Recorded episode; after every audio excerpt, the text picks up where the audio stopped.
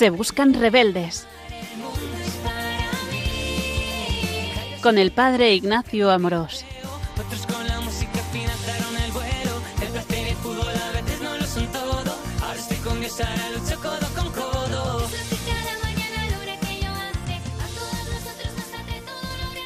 Un cordial saludo a todos los oyentes de Radio María. Soy el Padre Ignacio Amorós. Hoy, con la gracia de Dios, vamos a continuar nuestro programa de Se Buscan Rebeldes, en el que intentamos dar a conocer más y mejor la belleza de nuestra fe católica. Hoy nos queremos detener especialmente en la pregunta sobre el origen y el sentido del sufrimiento. Es una de las preguntas más importantes a las que se enfrenta el ser humano y de la que depende en gran medida nuestra felicidad. Hemos estado hablando de los grandes interrogantes del hombre, del sentido de la vida, el propósito de la vida, de la vocación, del secreto de la felicidad, y hoy nos toca hablar de esta dimensión, de esta realidad del sufrimiento, del mal, del dolor, de, la muerte, que muchas veces es una gran incógnita y es un misterio. Esta charla la vamos a tratar y, la vamos a dividir como en tres ideas fundamentales en torno al sentido del sufrimiento. Primero, vamos a hablar sobre el origen del mal y del sufrimiento, es decir, de dónde viene, por qué hay mal en el mundo, no por qué hay sufrimiento. Segundo, vamos a hablar de las actitudes que podemos tener frente al sufrimiento. ¿Cómo me enfrento cuando uno, cuando uno sufre, cuando tú o yo sufrimos? Y tercero, vamos a hablar de la alegría de la cruz o el valor redentor del sufrimiento. Esto lo dejaremos para el final y que es parte de la belleza que tenemos en, en la Iglesia. Aunque no vamos a seguir estrictamente un libro, seguimos teniendo como base el libro La Revolución de Dios, la belleza de la fe católica hoy, que hemos publicado desde Se Buscan Rebeldes, y en concreto vamos a tratar el tema 5, que se titula El sentido del sufrimiento, en la página 89 y siguientes. Y mm, bueno, esto por si alguno le ayuda, remitimos a este libro, ¿no? Para, para el que sirva. Bienvenido sea. Y vamos a entrar en este tema del sufrimiento desde, desde una perspectiva católica. Muchas veces nos preguntamos, ¿qué sentido tiene el sufrimiento? ¿De dónde viene el mal? ¿Cómo un Dios bueno puede permitir el mal y el sufrimiento en el mundo? ¿Por qué hizo Dios un mundo así? Yo me lo he preguntado muchas veces sobre todo cuando he estado trabajando en países pobres, donde el sufrimiento es extremo. Pero realmente no hace falta viajar. En todas las vidas, en todas las situaciones, hay sufrimiento, hay dolor, hay situaciones que a veces nos superan y, realmente nos preguntamos cuál es la respuesta, por ejemplo, al sufrimiento de los niños inocentes. ¿Por qué? Y por eso hoy vamos a tratarlo con toda la profundidad que nos lo permite la revelación judio-cristiana y en concreto la revelación en Jesucristo, en la Iglesia Católica, que custodia el depósito en fe y el depósito de la fe de la Iglesia en toda su plenitud. Y por eso hoy quizás estás viendo esto o estás escuchando este, este, esta charla en Radio María y estás enfermo en la cama, o a lo mejor has pasado por una depresión, o estás en una silla de ruedas, y has experimentado un gran sufrimiento en tu vida, y a lo mejor incluso ese padecimiento y eso que, que te hace sufrir, no es solo de un día, sino que llevas mucho tiempo sufriendo, 5, 10, 20 años, 30 años, y realmente necesitamos encontrar un sentido al sufrimiento.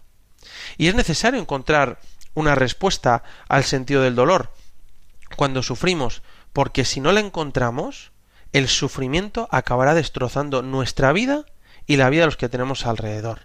Porque realmente cuando sufrimos, cuando, cuando llega el sufrimiento y no le damos un sentido y no, y no encontramos una explicación, el sufrimiento sin sentido nos llena de amargura. La amargura se convierte en resentimiento de ¿por qué, por qué tengo que vivir esto? El resentimiento llega, lleva al odio. El odio lleva a la venganza y de ahí se puede salir cualquier barbaridad, ¿no? Así muchos autores han afirmado que se han producido los mayores horrores de la historia, ¿no? Realmente por un sufrimiento mal vivido, ¿no? Qué peligroso es ese resentimiento, esa amargura, ese odio en el corazón que, que, que comienza a envenenar nuestra alma cuando sufrimos y no le damos un sentido. Por eso es necesario buscar un sentido al dolor. Todos podemos tener razones para estar resentidos y amargados, la muerte de seres queridos, sufrimientos muchas veces injustos, una enfermedad y dices, ¿y por qué me toca a mí vivir esto?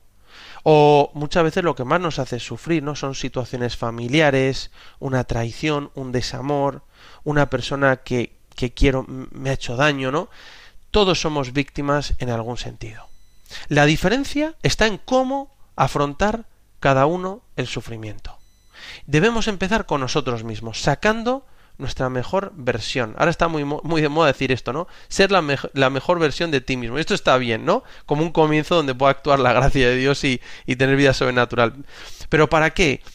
Pues para que el día de la muerte de un ser querido, de un sufrimiento, no estemos en un rincón desconsolados y llorando, sino que seamos capaces de abrazar a los nuestros y se puedan apoyar en nosotros. Fíjate, ¿no se te has dado cuenta que en nuestra civilización actual nos encontramos con una gran prosperidad, sobre todo en el mundo occidental, y un estado de bienestar muy elevado. Y a la vez nos encontramos con unos grandes niveles de depresión, de ansiedad, de enfermedades psicológicas. Nunca hemos tenido tanta prosperidad como ahora. Fíjate, la renta per cápita en Europa está alrededor de 15.000 euros al año.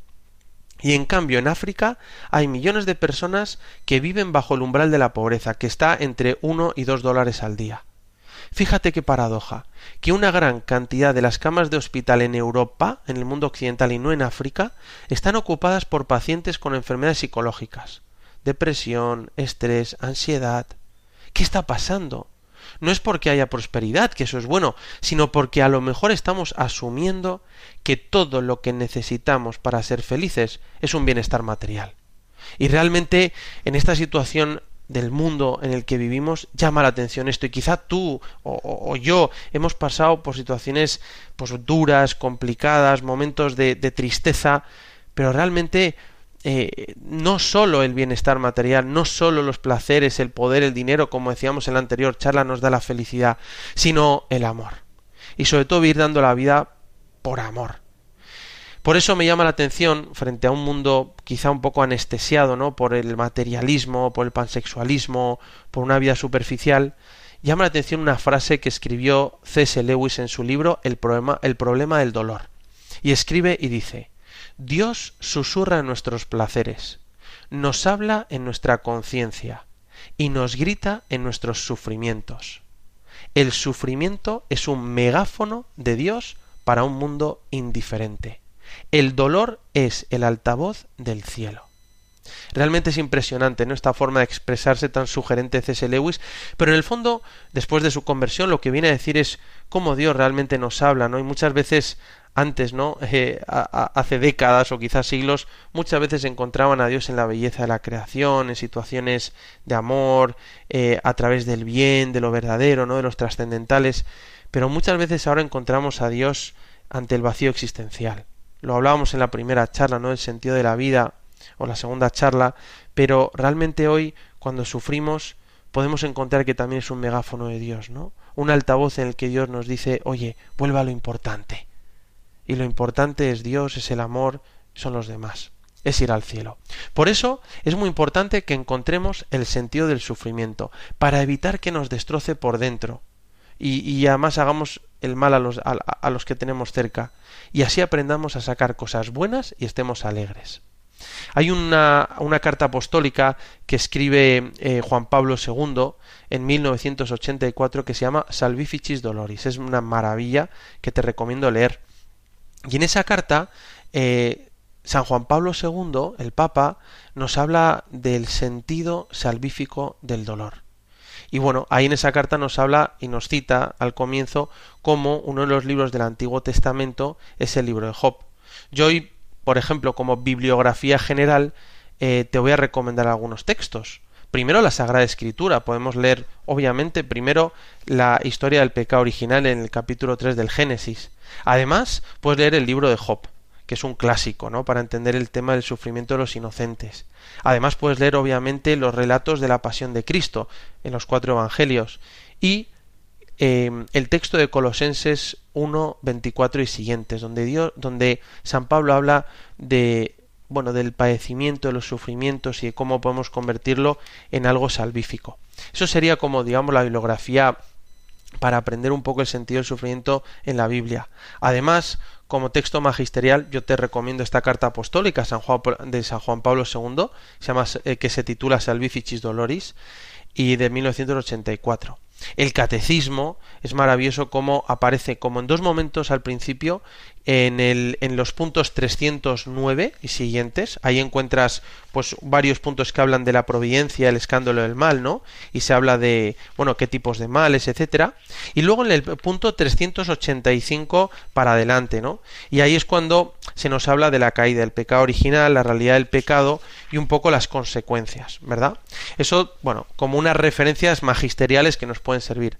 Además, me atrevo a recomendarte un libro que escribió un psicólogo o psiquiatra judío que se llama Víctor Frankl que se llama El hombre en busca de sentido, que es una historia realmente fascinante de cómo él fue llevado a un campo de concentración en la Alemania nazi en, a lo largo ¿no? de la Segunda Guerra Mundial y habla de la importancia de encontrar un sentido y que si tienes un sentido eh, pues bueno, puedes superar cualquier sufrimiento. Pero luego, luego hablaremos de eso. Y otro libro ha sido un autor contemporáneo, como otros muchos ¿no? que hay, pero que quizá te pueda ayudar, es eh, uno de Jeff Cavings, que se, que se titula When You Suffer, cuando sufres. Jeff Cavings es un evangelizador católico conocido, padre de familia, experto en la Biblia, y que mm, eh, fue pastor protestante antes de regresar a la Iglesia Católica, ¿no? Colaboró con EWTN y colabora ahora con Ascension Presents, un canal de evangelización católico americano que me parece muy recomendable. Bueno, ahí tienes varios textos. Yo ahora me quería centrar en, en el libro de Job, ¿no? Y es conocida esta historia, ¿no? De este hombre justo que sin ninguna culpa propia es probado por muchísimos sufrimientos. El pobre Job, que era un hombre bueno, santo, justo, ¿no? Como dice la escritura santo, Job pierde sus bienes, los hijos e hijas. Y finalmente, él mismo padece una grave enfermedad.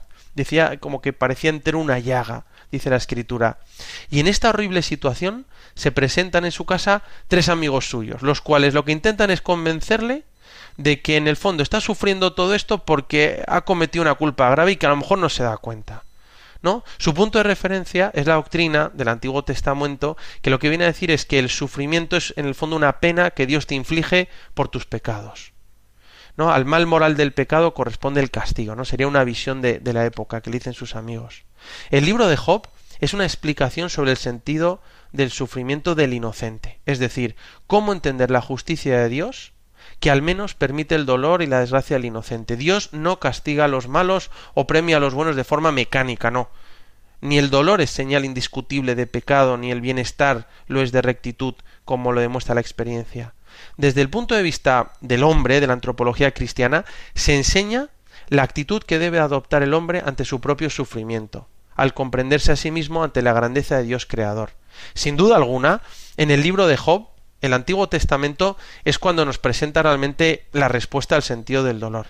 Pero únicamente si lo leemos a la luz del Nuevo Testamento, del sufrimiento que se llama vicario de Cristo, se entiende la justicia divina no sólo eh, no queda empañada en el dolor humano, sino que resplandece en plenitud al poner de manifiesto los bienes que del sufrimiento realmente tienen como consecuencia, ¿no? Y ahí esa frase de Jesús impresionante, ¿no? Que dice, si el grano de trigo no cae en tierra y muere, queda infecundo, pero si muere, produce mucho fruto. Por eso el libro de Job realmente muchas veces se ha entendido como un anuncio de la pasión de Cristo. ¿no? En Job se plantea el sentido del sufrimiento desde un ámbito moral, de justicia, ¿no?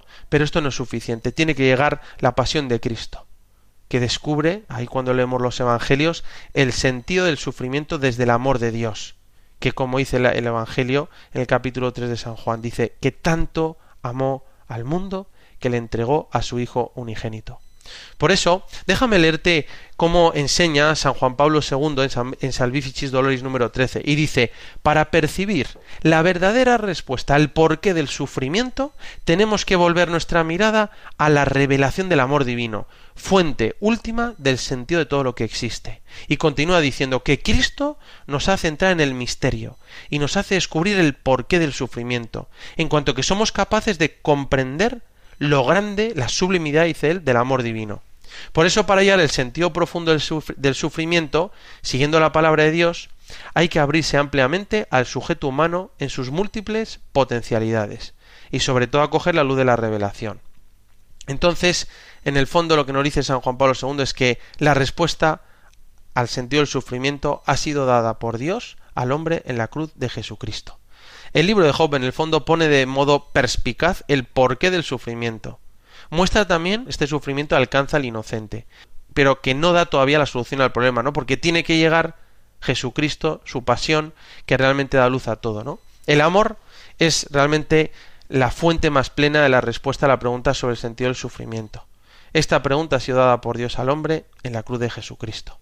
Por eso, déjame decirte, en primer lugar, lo que podemos decir es que el sufrimiento es una realidad, que todos nos vamos a encontrar en nuestra vida, ¿no? Tarde o temprano, todo el mundo sufre, tú y yo también.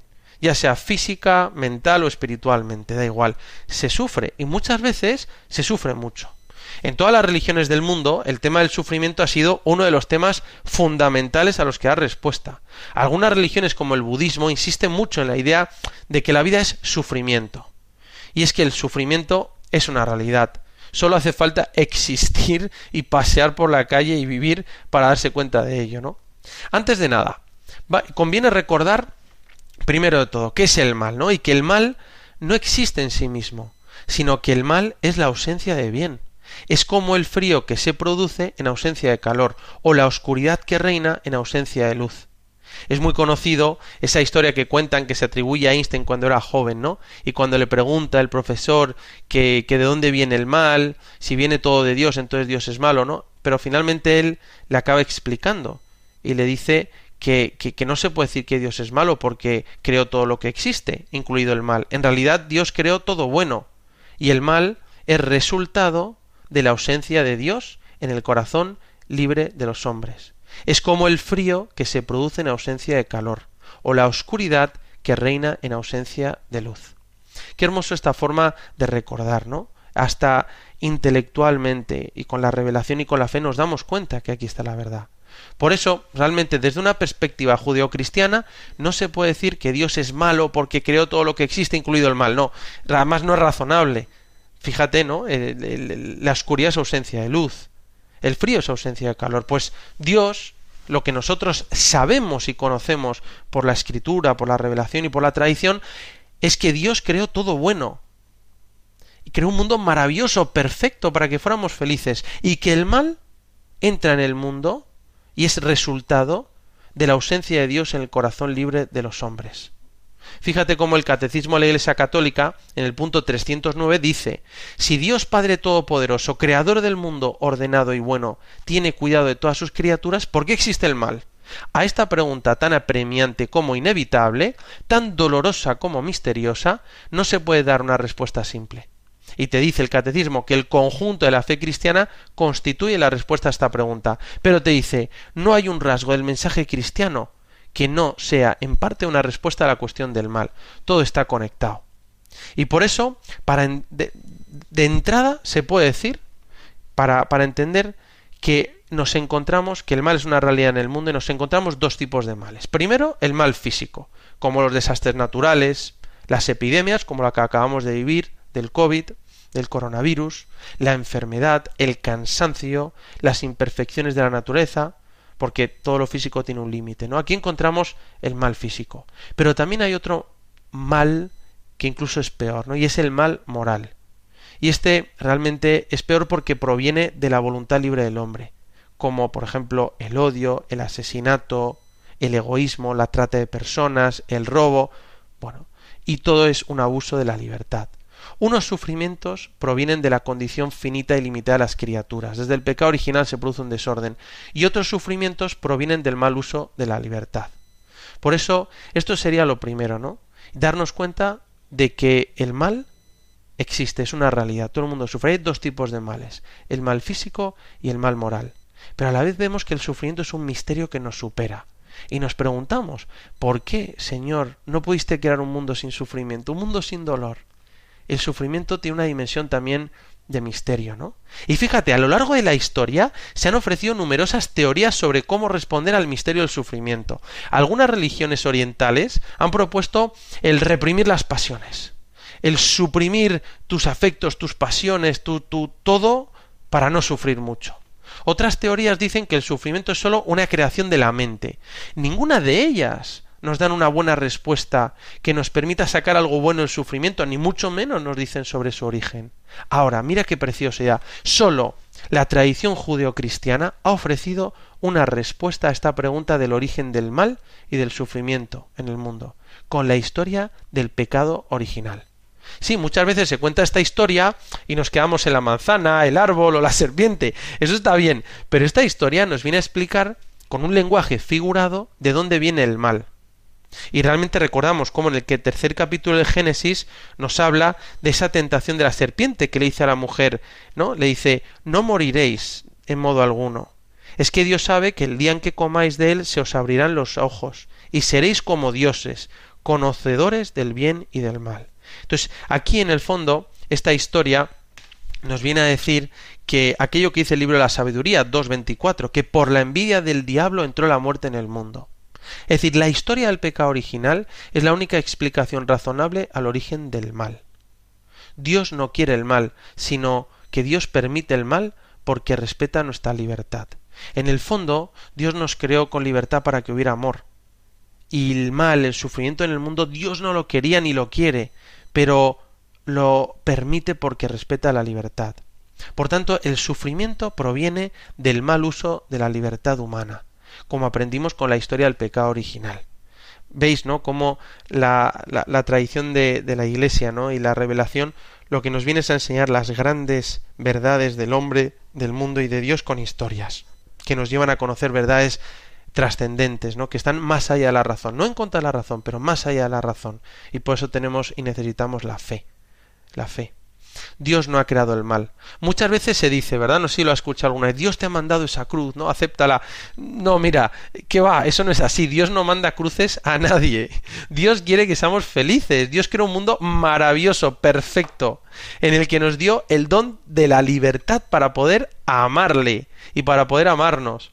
Dios nos dio la libertad porque no quería esclavos que le sirvieran con temor, sino hijos libres que le amaran.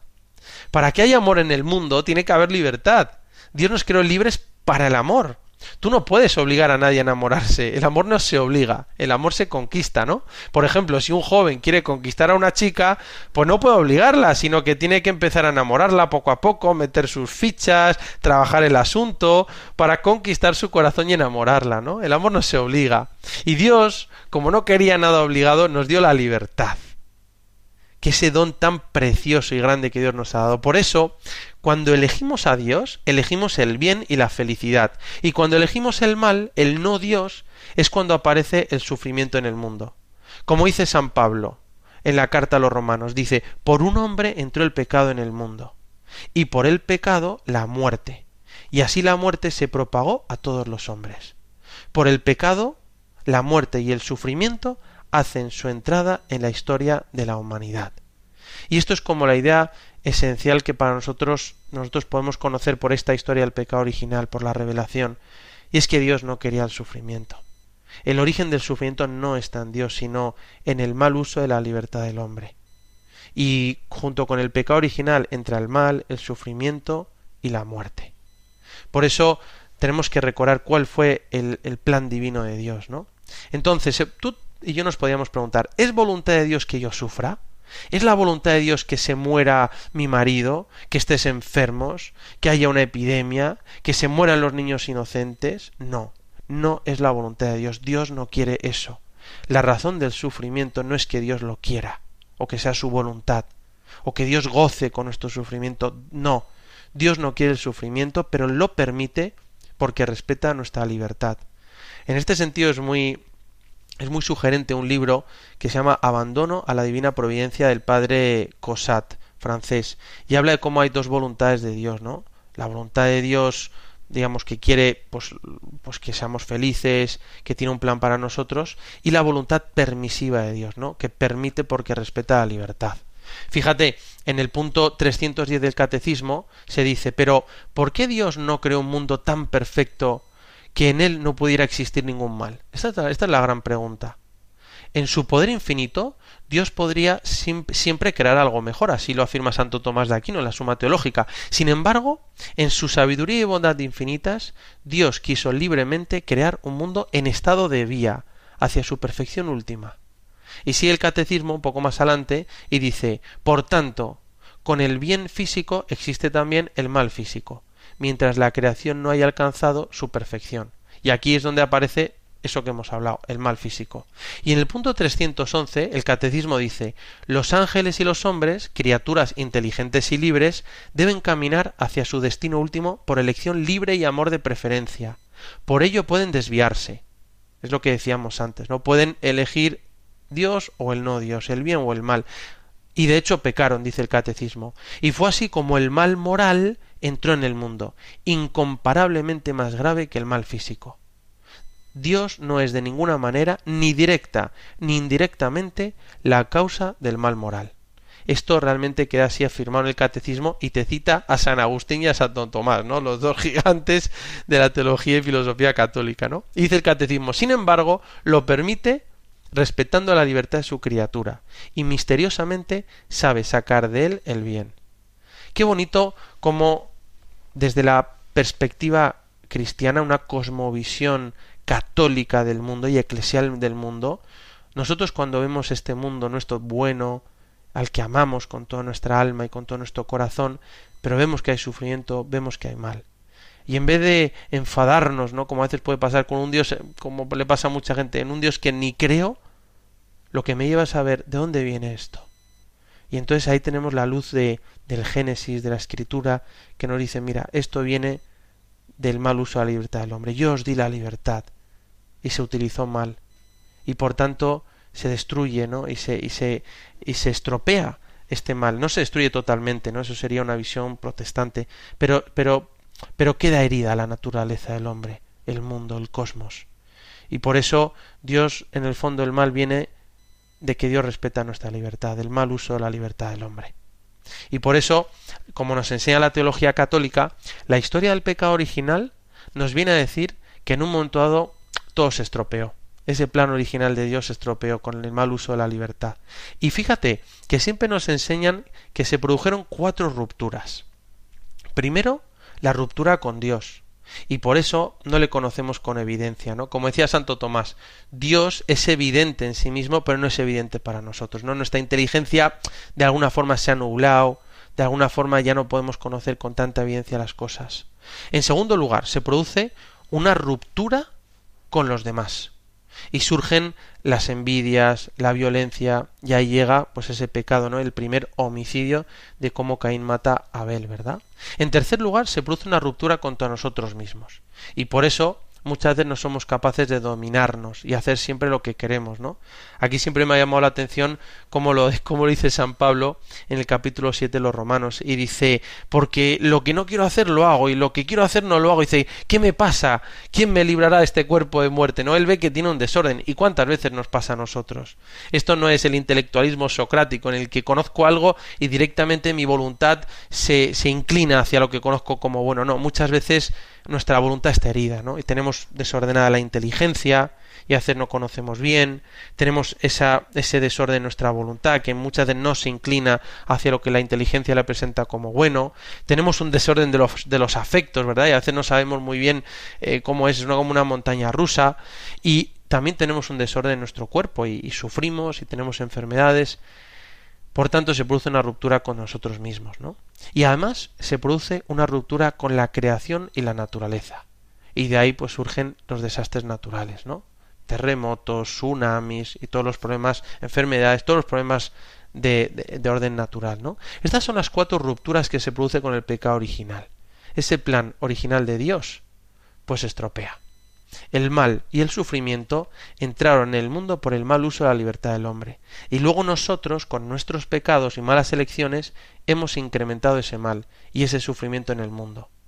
Ahí está el origen del mal y del sufrimiento, en el mal uso de la libertad del hombre.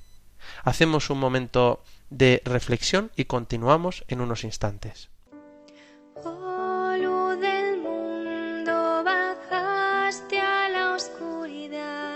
mis ojos abriste, pude ver belleza que causa que mi ser te adore, esperanza de mi vida.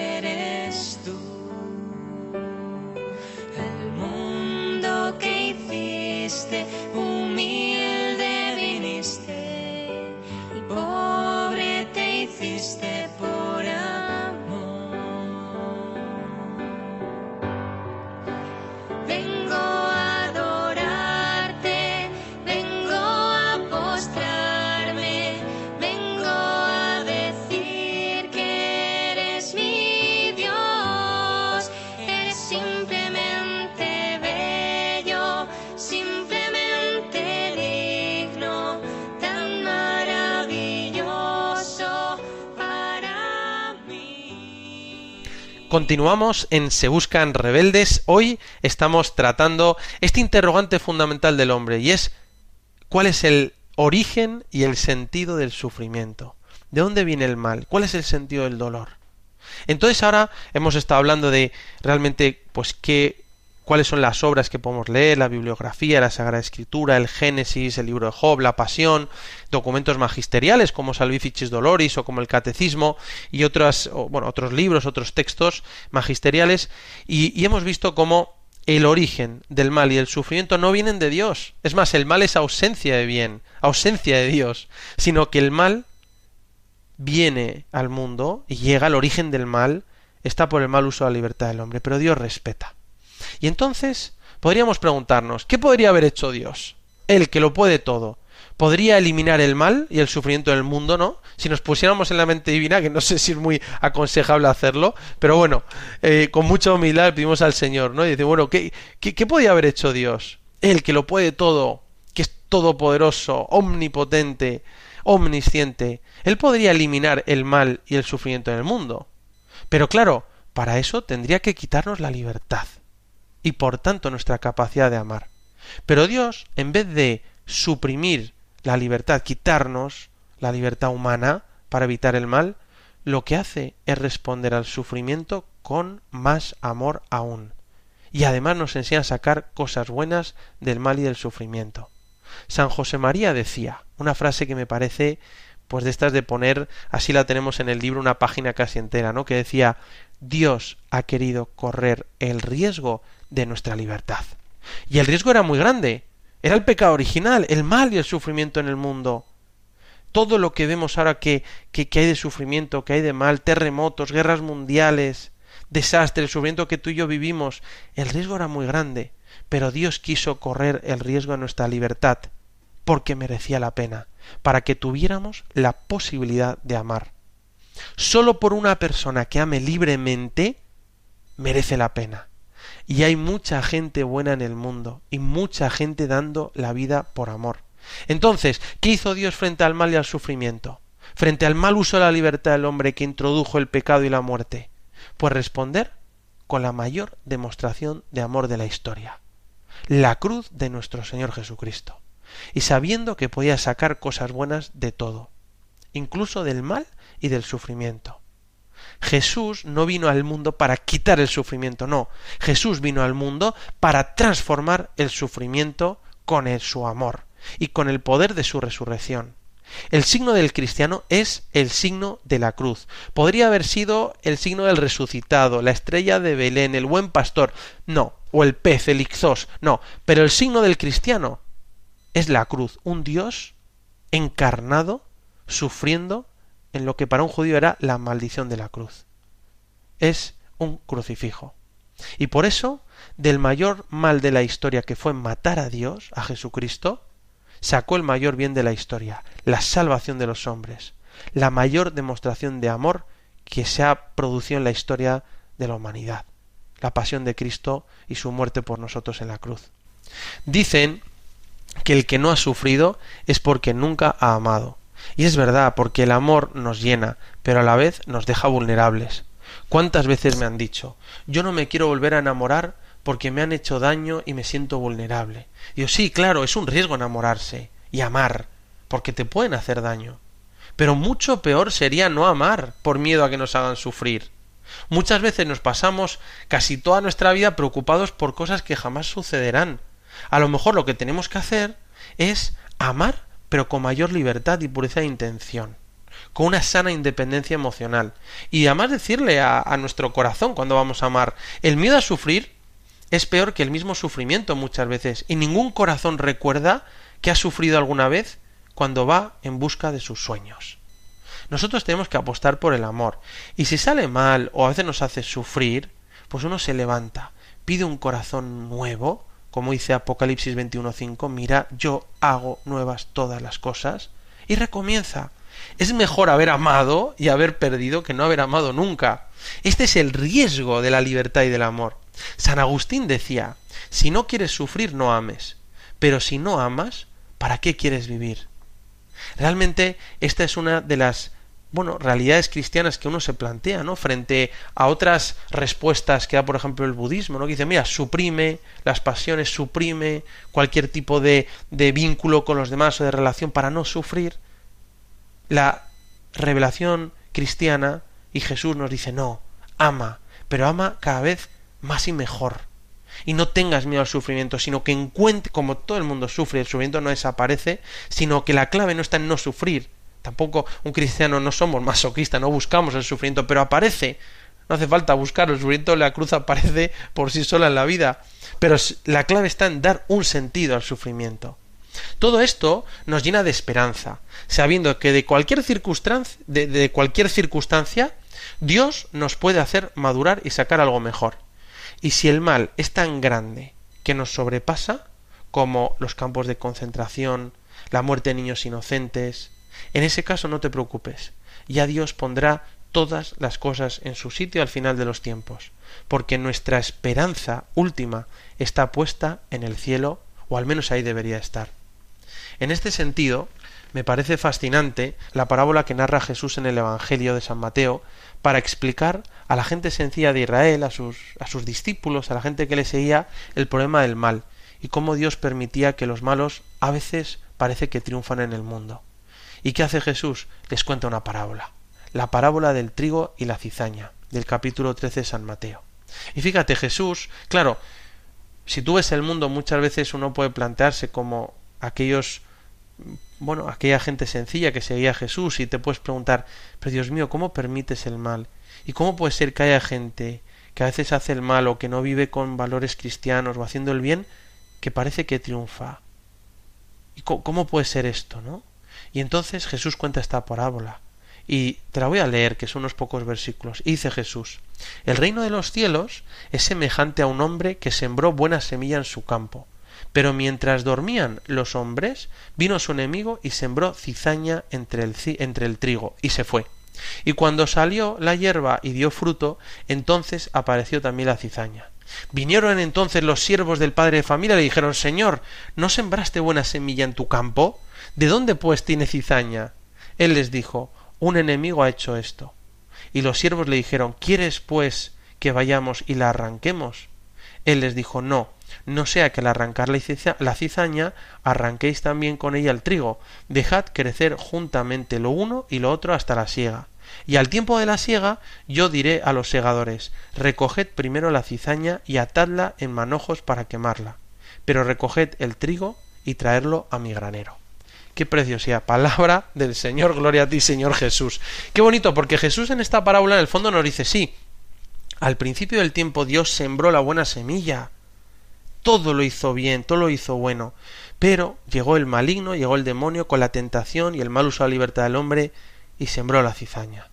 Y entonces vemos cómo en el mundo crecen juntos los buenos, los malos. El trigo, la cizaña, las obras buenas con las obras de, con las obras de pecado.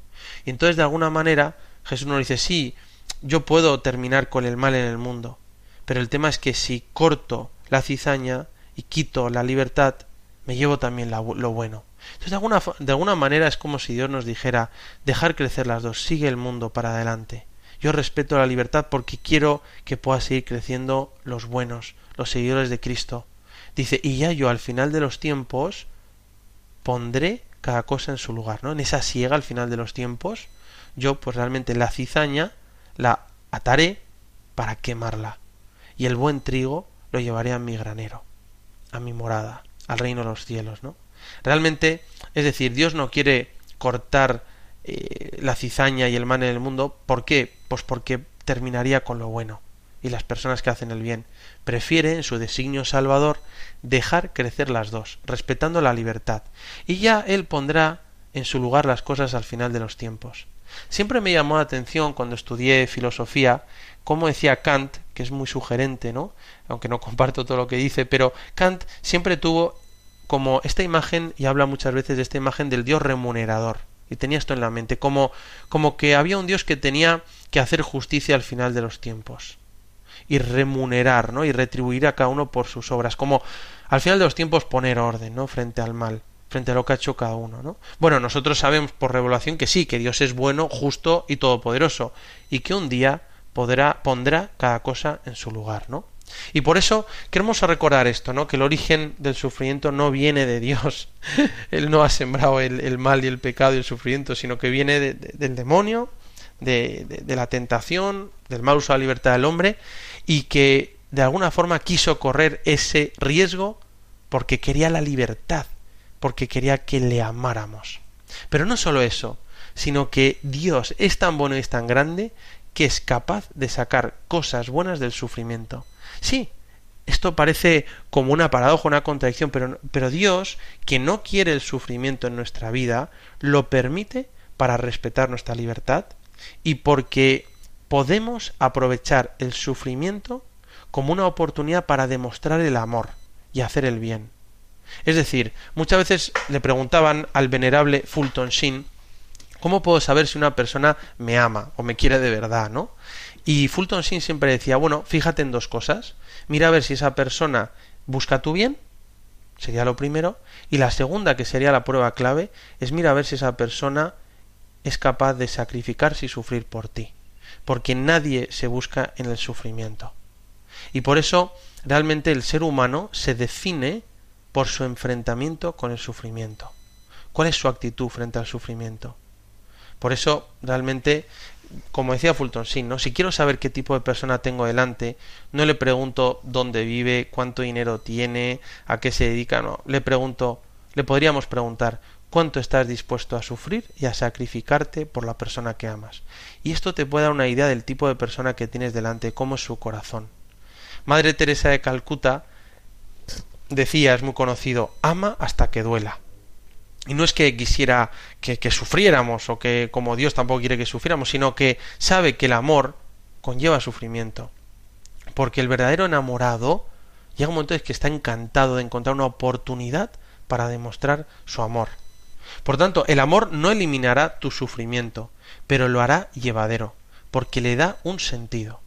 La gran tragedia del mundo no es el sufrimiento, sino que muchas personas no tienen a nadie a, nadie a quien amar y no piensan en el amor de Dios. Entonces la vida se convierte en una tragedia continua.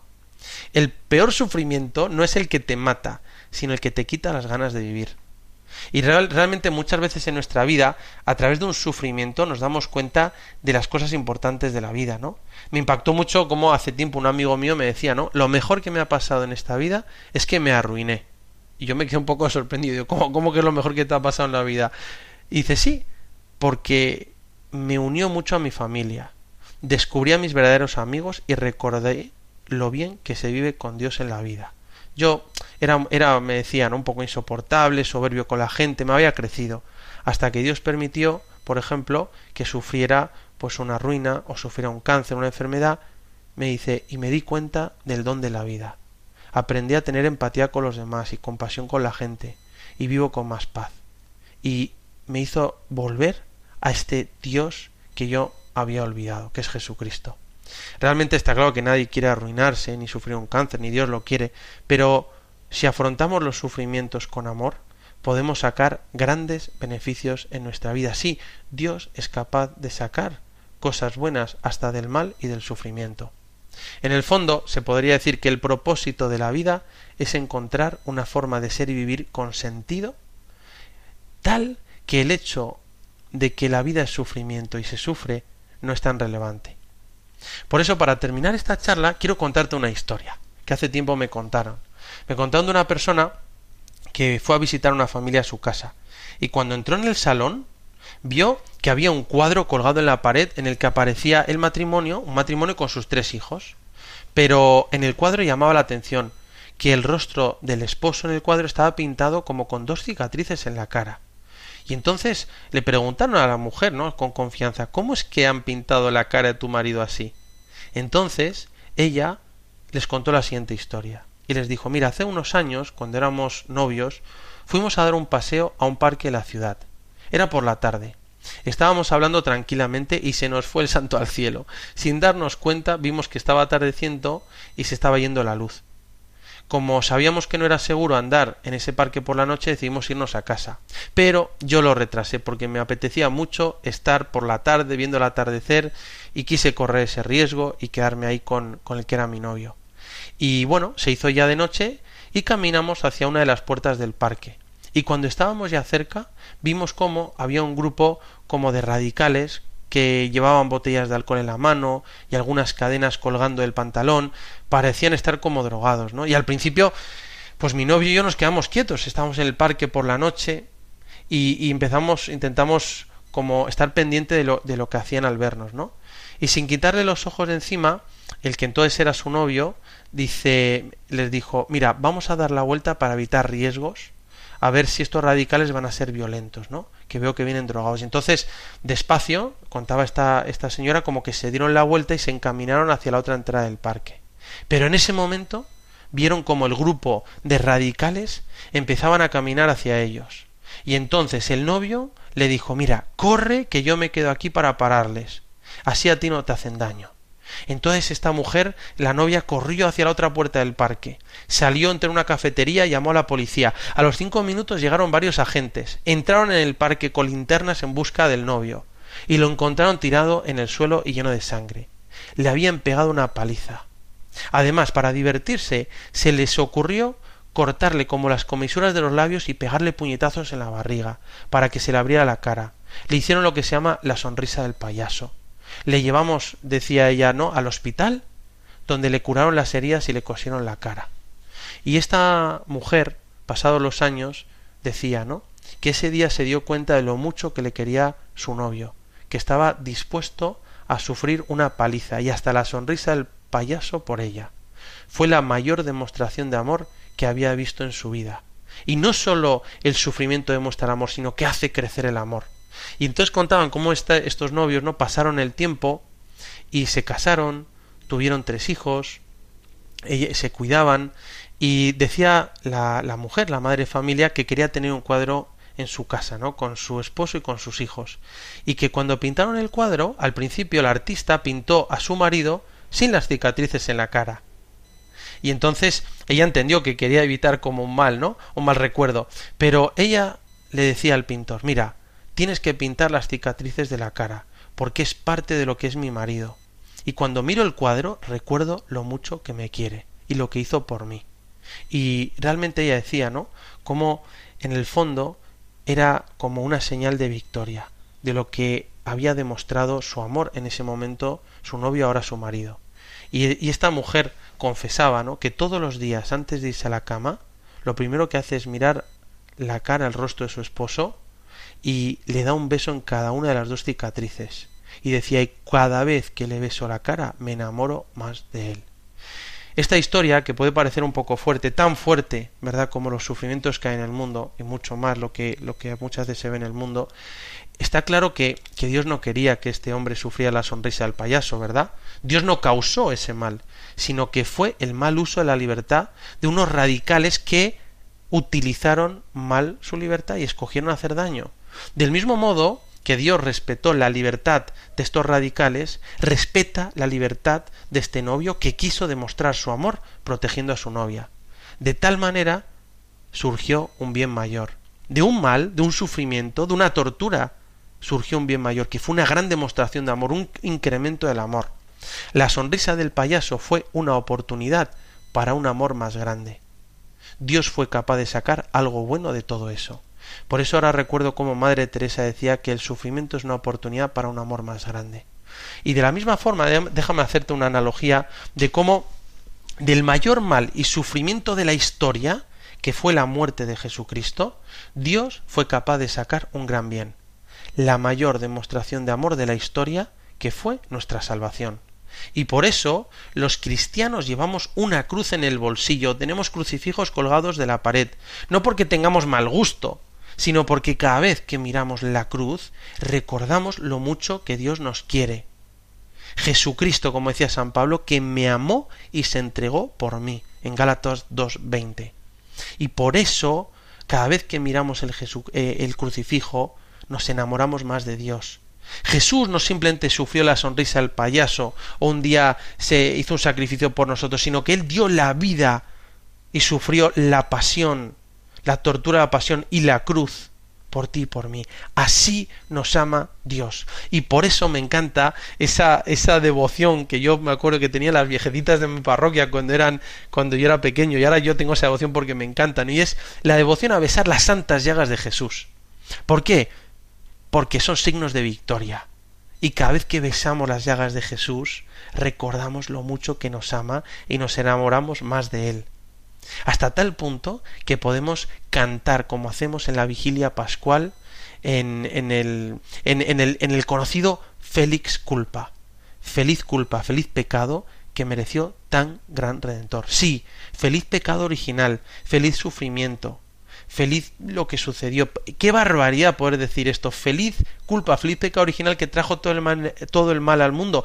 ¿Por qué? Porque me hizo conocer a un Dios que me quiere tanto que dio la vida por mí. Me llevó a descubrir a Jesucristo, el Salvador del mundo, mi Redentor.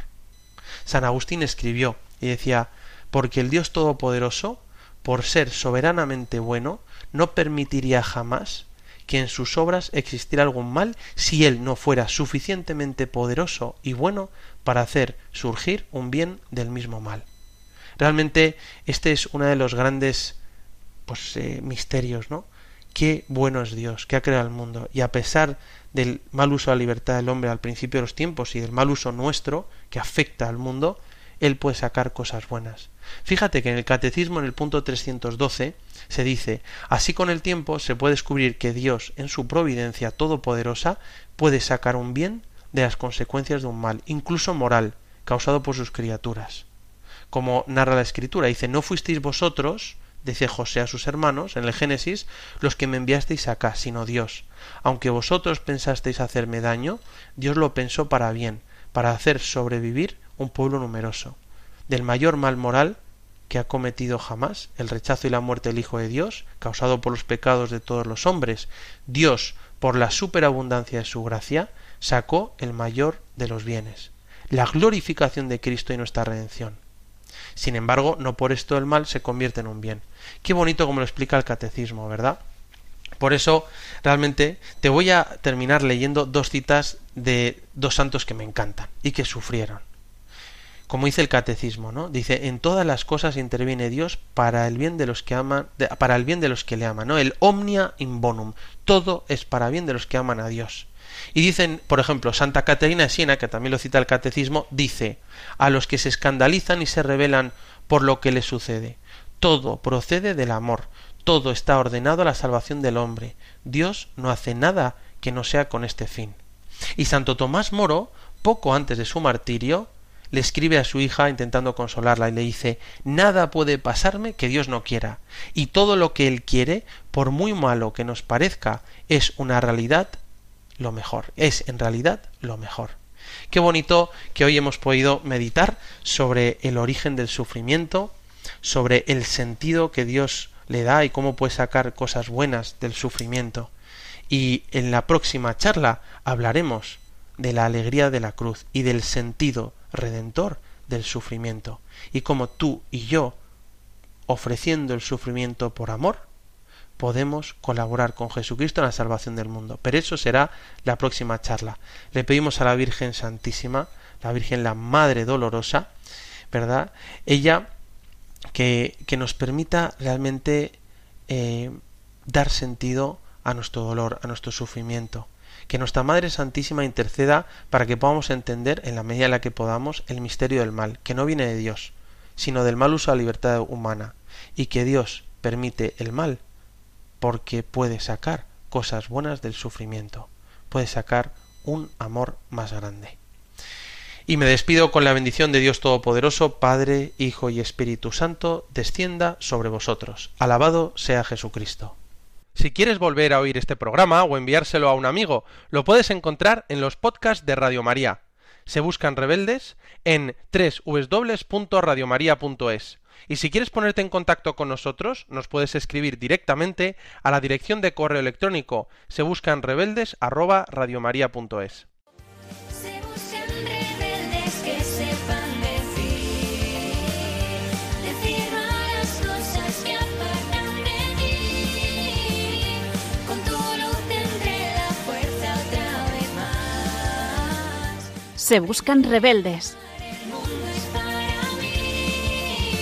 Con el padre Ignacio Amorós.